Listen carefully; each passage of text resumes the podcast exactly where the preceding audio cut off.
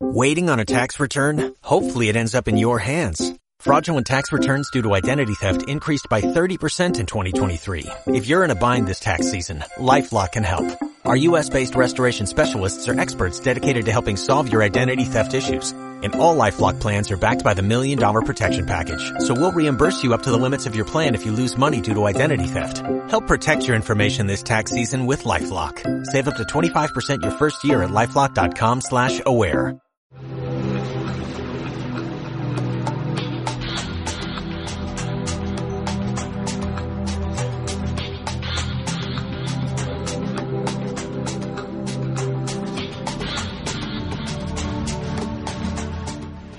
Bueno, con esa sintonía comenzamos ya esta sección de ciencia y sevillanía. Y agradecemos, como siempre, todos los martes está aquí ah, con nosotros nuestro colaborador, amigo y divulgador científico, don Carlos Roque Sánchez. Bienvenido aquí a tu casa, Carlos. Y que lo hago encantado, bien hallado, José Antonio Navarro. Muy bien. Bueno, pues el pasatiempo de hoy, por lo que veo de la escaleta, lo has titulado el de la carrera lógica. Lógica. Sí, lo he hecho así porque es que viene como consecuencia de alguna que otra queja que me llegó sobre lo fácil que fue el pasatiempo que pusimos hace una semana, también relacionado con una carrera. Es aquel que decía, eh, suponga que participa en una carrera y adelanta al segundo. ¿En qué posición se encuentra ahora? Mm. Pues, pues si lo adelanto, ahora el segundo soy yo, claro. Eh, es cierto que era muy sencillo. Así que yo creo que el de esta semana tiene un nivel de exigencia algo mayor. Atento porque dice así. Sepa nota. Alberto, Bernardo, Carlos y Daniel, ABCD, para entendernos, participan en una carrera. Y al finalizar, Bernardo no fue ni el primero ni el tercero. Alberto, que se lleva mal con Carlos, se ríe de él porque dice que lo ha aventajado en dos puestos. Y Daniel, Daniel quedó dos puestos detrás de Bernardo. Si no hubo empates, ¿en qué orden llegaron? Así que Bernardo no fue ni el primero ni el tercero, Alberto adelantó a Carlos en dos puestos y Daniel quedó dos puestos detrás de Bernardo. No llegaron ninguno a la vez. ¿En qué orden llegaron? Bueno, pues eso supone que también que hayan tomado nota, porque esto de las veces hay que hacerlo viéndolo. Eso me acuerdo yo de haberlo hecho. Eso sí, sí, son lógico-matemáticos. Exactamente. Bueno, y mientras piensa la respuesta, el pasatiempo lógico cinemático, nosotros vamos a escuchar el comienzo de esta canción.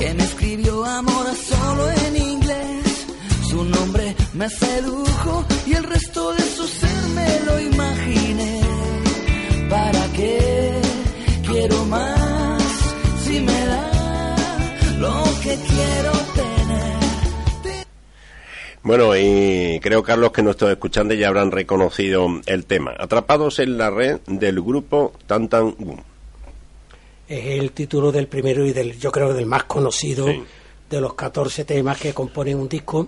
Su título es Nubes y Claros. Se publica en 1999.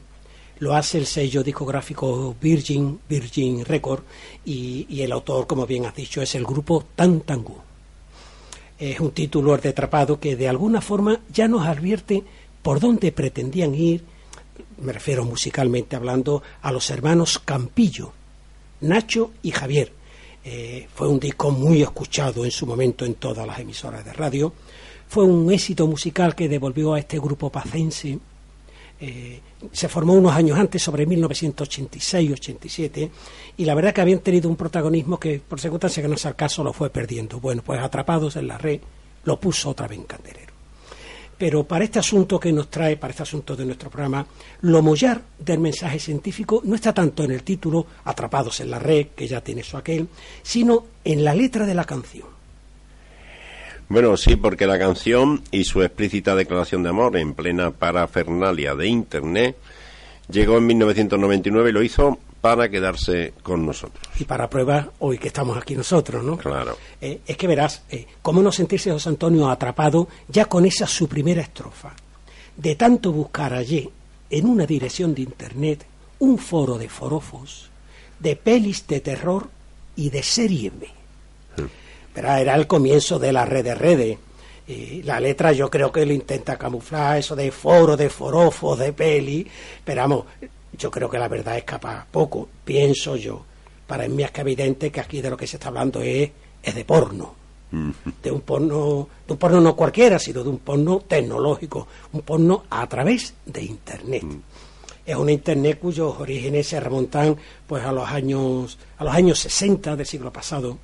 Eh, estamos en plena guerra fría y los Estados Unidos lo que están intentando es desarrollar en un principio una red de comunicación exclusivamente militar y con una única misión, un fin defensivo. Esto en principio. La red parece ser que ya estaba lista en 1969. Quiero decir con esto que ya podía enviar sus primeros paquetes, enviar y recibir sus primeros paquetes de información. Y se llamó, pues, por el acrónimo de su nombre en inglés, ARPANET es toda una gesta científico-técnica, pero fíjate, no la única que ese año el pueblo estadounidense logra ser. Es que no olvidemos que el 20 de julio a las 20.17 horas internacional a UTC, el módulo lunar Eagles de la misión espacial Apolo 11 se posaba sobre nuestro único satélite, la Luna. Cinco horas y media después tan solo, Armstrong y Aldrin, y por este orden, pisaban la superficie lunar. Fueron los primeros hombres en hacerlo y a este programa ha venido, tras ellos, tras ellos vinieron otros. Bueno, pues dejamos atrás ese 1969 y avancemos 30 años, porque estamos en ese año, 1999, y continuemos con esa letra de la canción que has escogido para el día de hoy. Es cuando nos dice, allí conocí a una mujer que me escribió amor solo en inglés, su nombre me sedujo y el resto de su ser me lo imaginé. ¿Para qué quiero más? Si me da lo que quiero tener. Mm. Eh, dije antes lo de porno, ¿no? Mm. Yo, a mí me lo parece. Eh, es que, eh, verás, hoy como ayer, todo el mundo sabía o, presentía pues que esa supuesta mujer, que lo mismo lo era o, o no lo era, que ese amor solo en inglés, pues bien podía provenir pues, de una más que suspectas damiselas, que ellas mismas hacían llamar pues algo como Peggy Ceci, Lady Vanessa, Samantha 69, mm. pues por poner unos ejemplos, por no calzar, porque los tiros se ven por dónde van. Ya, ya, ya sé que se ve venir esa ambigüedad sexual, pero es que si se piensa bien, es que no hace falta mucho más. La imaginación, como siempre una gran aliada humana, pues se bastaba para completar el resto. Eh, bien lo remata la estrofa cuando se arranca con aquello de ¿para qué quiero más si me da lo que quiero, lo que quiero tener? No olvidemos que, que el onanismo ya estaba entre nosotros mucho antes de que lo hiciera Internet. De hecho, está desde que el hombre es hombre. Es más, yo creo que está mucho antes de que el hombre lo fuera. Al fin y al cabo, somos solo un animal racional y por ese orden, primero uno y, y después otro. Bueno, y entonces viene el estribillo.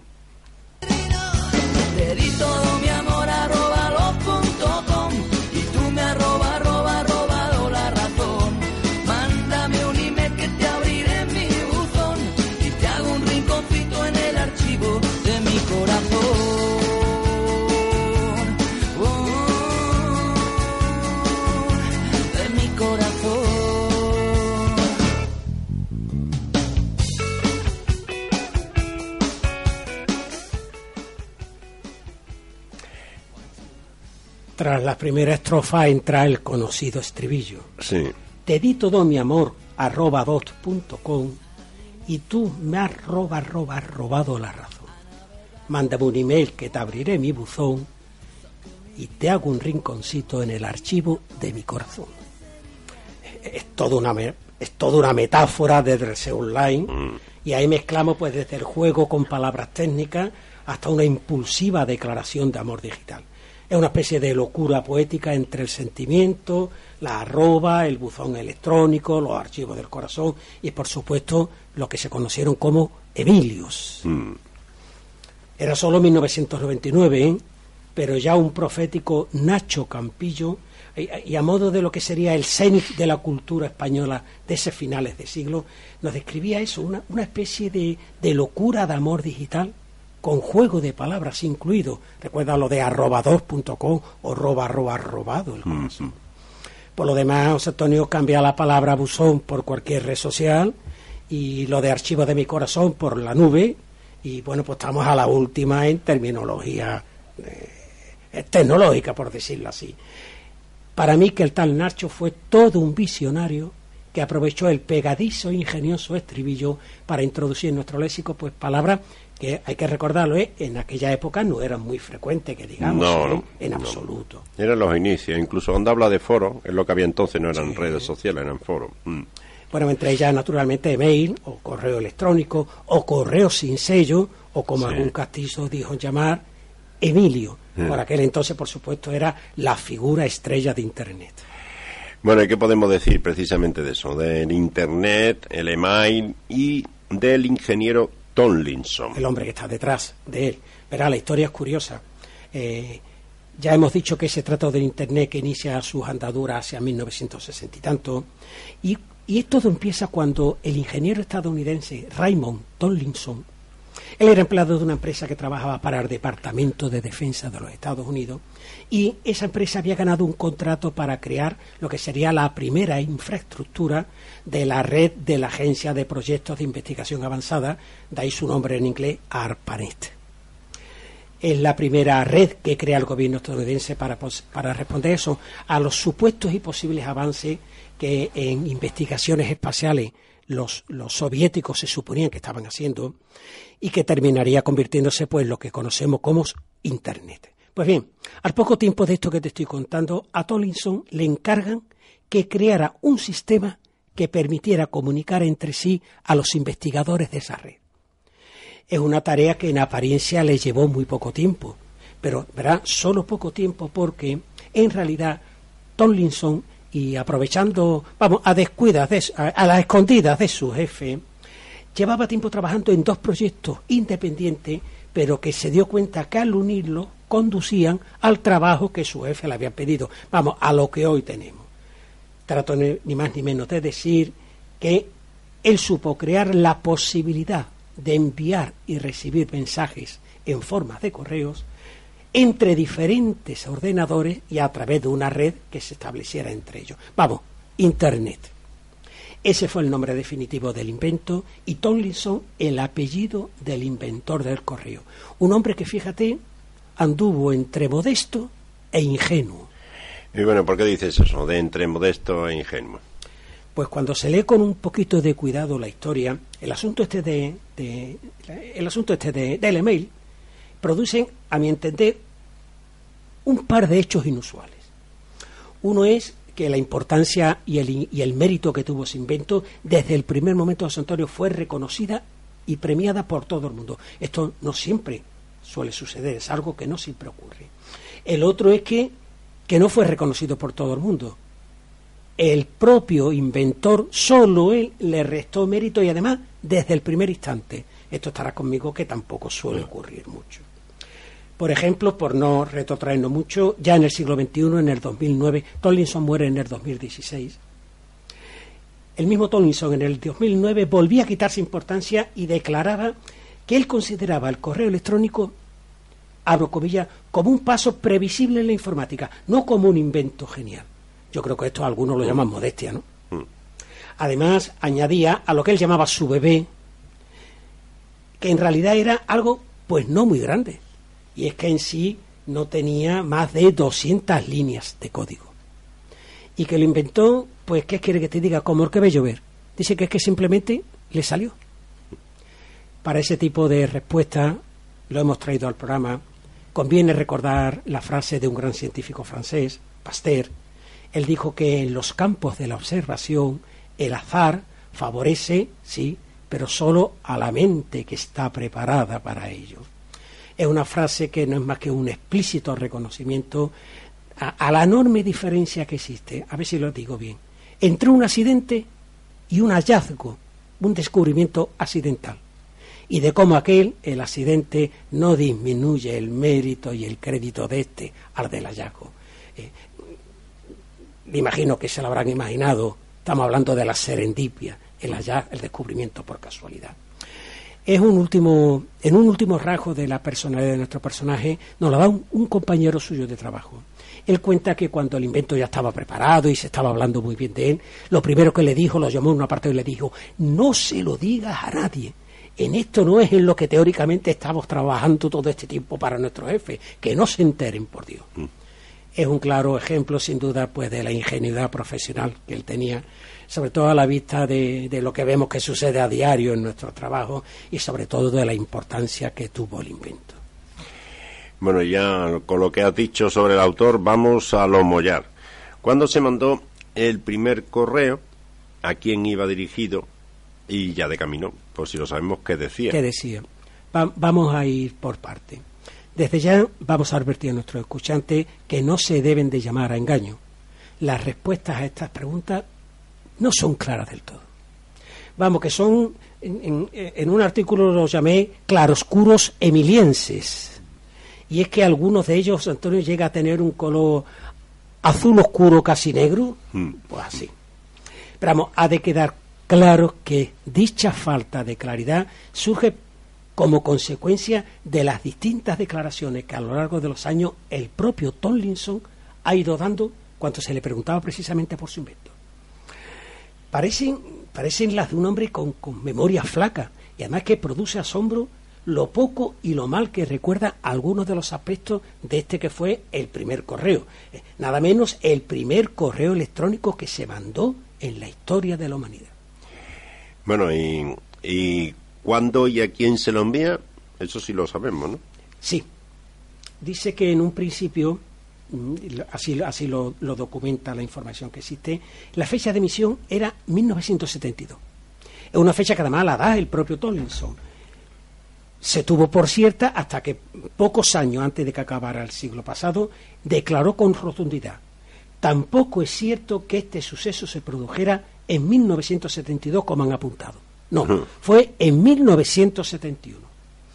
Es una seguridad que acompañó de, de unos gramos de quejas hacia los medios de comunicación. Vino a decir que la red ha ido mitificando este dato, que probablemente un día publicó un periodista de prestigio y que todo el mundo dio por verá sin molestarse y preguntar a nadie de dónde había salido dicha información. Bueno, esto ya lo sabemos, lo, de matar al mensajero ¿eh? es un clásico del mundo de la comunicación, pero en fin. En relación ya con el destinatario que me preguntaba, ahí no hay ninguna duda. Es que no puede haberla. Según sus propias palabras, me lo envié a mí mismo. Es que verás tú, si se piensa, no podía ser de otra manera. No había nadie en el mundo que tuviera otro ordenador con ese programa de interconexión inventado hmm. e instalado, claro. Eh, parece ser que hizo desde un ordenador del tipo PDP-10. Se lo envió naturalmente a otro ordenador PDP-10 que estaba en la misma mesa y que lo tenía conectado. Lo tenía conectado a través de este programa, en aquel tiempo todavía ARPANET. La dirección de correo a la que lo envié, a la que lo envía es la primera dirección de correo que existe en el mundo y la llamó Tomlinson arroba bbn guion alto con X. En su diseño, eh, como se puede ver, emplea el símbolo arroba y con ella separa el nombre del usuario del del servidor. Mm. Del servidor donde se encuentra la cuenta, quiero decir. Por ejemplo, mi dirección es carlosroque arroba servidor.com. Estoy tomando nota en mi molesquine mental, José Antonio, que merece venir otro día al programa porque escoge el ritmo, eh, perdón, el símbolo de la arroba. ¿Por qué no escoge otro? Además, esta historia tiene eso aquel, porque es que guarda una estrecha relación precisamente con Sevilla. Así que estamos uniendo música, tecnología y Sevilla. Y Sevilla, ciencia y sevillanía. Sevilla tuvo que ser. bueno, aclarado cuándo y quién recibió el primer correo, nos faltan ahora respuestas a esas preguntas. ¿Qué decía exactamente ese correo? Aquí hay no solo confusión, sino desolación. Es que de entrada existe más de una versión. Verás, según la primera de ellas, su contenido consistió en las letras de la fila superior, del letrado, del teclado, del ordenador, es decir, QWERTY, UI o P. Mm. Para algunos exégetas dicen que esta distribución no era más que un pretendido, un alegórico paralelismo entre la máquina de escribir, predecesor, y el ordenador. Eh, una especie de homenaje al teclado. Eh, puede ser, pero verás tú, yo no lo sé. Para mí que es demasiado rebuscado quizás. Mm. Claro que los, los escuchantes me conocen y saben que de pertenecer a algún club yo pertenezco con mucho gusto al de la navaja de Ocan. Especulaciones las precisas. Para otros, eh, entre los que me cuento, ya lo digo, fue algo más sencillo. Sencillamente consistió en la elemental pulsación con los dedos de la segunda línea del teclado y de izquierda a derecha. Q, W, E, R, T, I, U, a mí esta hipótesis me gusta más, José Antonio. Me gusta por simple. Perdóname, pero yo es que soy así. Para alguna, para según qué cosa, fíjate, demasiado elemental. Mm. Bueno, y el resto de las versiones, las siguientes sobre el contenido del primer correo electrónico, ¿cuáles son? Pues la verdad, el tema del contenido del Emilio estaba aquí cuando ahora es el señor Tollinson el que dice que, que no, que no, que no, que él nos recuerda el texto que envió. vino a decir, no tengo ni idea de lo que contenía el primer mensaje. Puede ser que la fuera, pues, ¿qué te digo yo? El, el discurso, la primera línea del discurso de Abraham Lincoln. Pues eso fue. Pero la verdad es que no lo recuerdo. Es todo lo que sé. Ahora sí, me acuerdo que estaba escrito en mayúsculas. Como verá, algo confuso, bastante, vamos. Bueno, pues esta es la segunda versión de la que te hablo. Claro que el punto de desolación viene cuando unos años después, este buen hombre vuelva a manifestar que el primer mensaje en realidad no contenía nada. Hmm. que, que, solo era una prueba y que lo mandó en blanco. Es lo lógico, además. Hmm. Estarán conmigo que no deja de ser chocante en cualquier caso que no dedicara ni un minuto a pensar una frase más o menos ingeniosa para semejante momento. Vamos, con lo vanidoso que somos los humanos para estas bueno, pues esto es todo lo que puedo contar acerca del correo electrónico y de su inventor, el ingeniero Tollinson. Pero bueno, en mi discurso, aparte de lo de la arroba, creo que me mm. parece interesante que lo traigamos al programa, he dejado caer también lo del mensaje QWERTY, UI o P. ¿Se han preguntado por qué están puestas en este orden las teclas del ordenador? ¿Sabe que esta organización es heredera de la que tenían las antiguas máquinas de escribir. ¿Es esto cierto o es una leyenda urbana? Yo lo dejo ahí. Muy bien. Y nosotros continuamos entonces con la letra de Atrapados en la Red. Sí, eh, la, la, leo brevemente, sí. Salimos solo una vez a navegar juntos por la red, saqué mi visa oro y ella prometió que sería fiel. Nunca tocaré su piel, nunca podré estar donde esté cuando el amor es ciego, el corazón no miente a unos ojos que no ven. Y acaba diciendo, ciberpirata de amor, me has abordado a traición. Fíjate el mensaje. Si se le entre en línea, verá que la canción habla de algo, de algo que hoy, hoy sí es habitual y normal, pero créanme, en aquellos tiempos era algo bastante minoritario. No me estoy refiriendo ya a las nuevas, a las nuevas formas de relacionarse de manera virtual o solo entre amigos o de encontrar pareja por internet. Estoy hablando de delitos y de timos. Estoy hablando de suplantación de personalidad, Samantha 69, PXS, estoy hablando de cibercrimen. ¿A quién no le ha llegado esa supuesta carta de un supuesto príncipe nigeriano que promete compartir generosamente su herencia? Claro, si usted previamente le manda cierta cantidad de dinero. Bueno, pues estamos a... Eh, eh, maladrón, vamos, poco más, ¿no?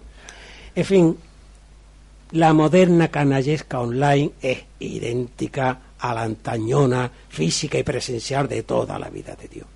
Unos vividores, unos mercas chifles, que se dirigen siempre a los mismos crédulos, ingenuos e ignaros, y atacan a su bolsillo y a su corazón. Lo de siempre, a lo que importa, dinero, amor y salud, aunque esta última, bueno, pues no es el caso que traemos.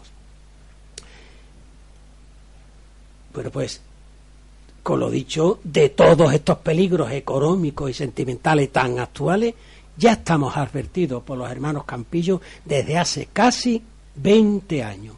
Lo hacen en Atrapados en la Red, así que Nacho, eres el jefe. Nacho, you're the boss. Y lo digo en inglés porque las primeras canciones de Tantangú estaban escritas y eran cantadas precisamente en inglés. Y es que no hermanos, por razones familiares, los hermanos pasaron buena parte de su juventud en Londres y allí naturalmente se vieron influidos por toda la música anglosajona. Es un bilingüismo el que por aquel entonces tenía este grupo muy poco frecuente en aquellos tiempos, como poco frecuente es el nexo que acabamos de establecer en este tu programa, José Antonio.